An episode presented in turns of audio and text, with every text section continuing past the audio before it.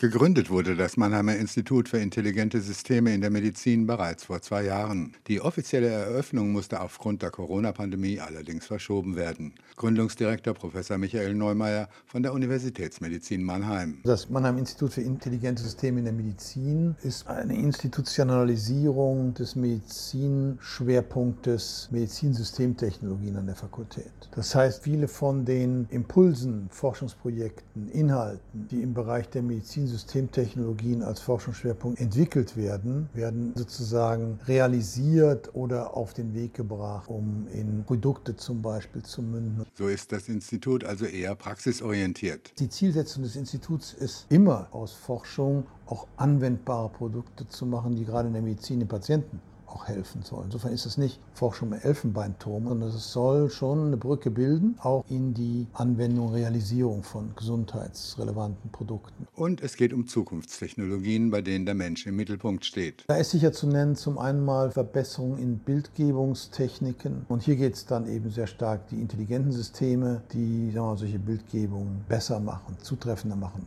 Dann, wenn Sie mal überlegen, dass wir künstliche Intelligenz benutzen wollen, um Krankheiten früher zu entdecken. Da braucht man eben im Prinzip intelligente Systeme, KI-Algorithmen, die einem helfen, Diagnosen oder zumindest Hinweise auf zukünftige Erkrankungen abzuleiten. Das Zusammenspiel von Technik und Medizin wird im Gesundheitsbewusstsein der Menschen eine immer größere Rolle spielen. Wir kommen aus der kurativen Medizin der Leute, die krank sind und Hilfe suchen, mehr in eine präventive Medizin, die sich um den Gesunden kümmert. Jeder trägt eine iWatch oder ein Fitbit. Man wird aber eben dafür sorgen müssen, dass man das weiter betreibt und weiter verstärkt und auch das Bewusstsein dafür erzeugt. Und dafür sind natürlich intelligente Systeme in der Medizin gut geeignet, das zu tun. Joachim Kaiser, Universitätsmedizin Mannheim.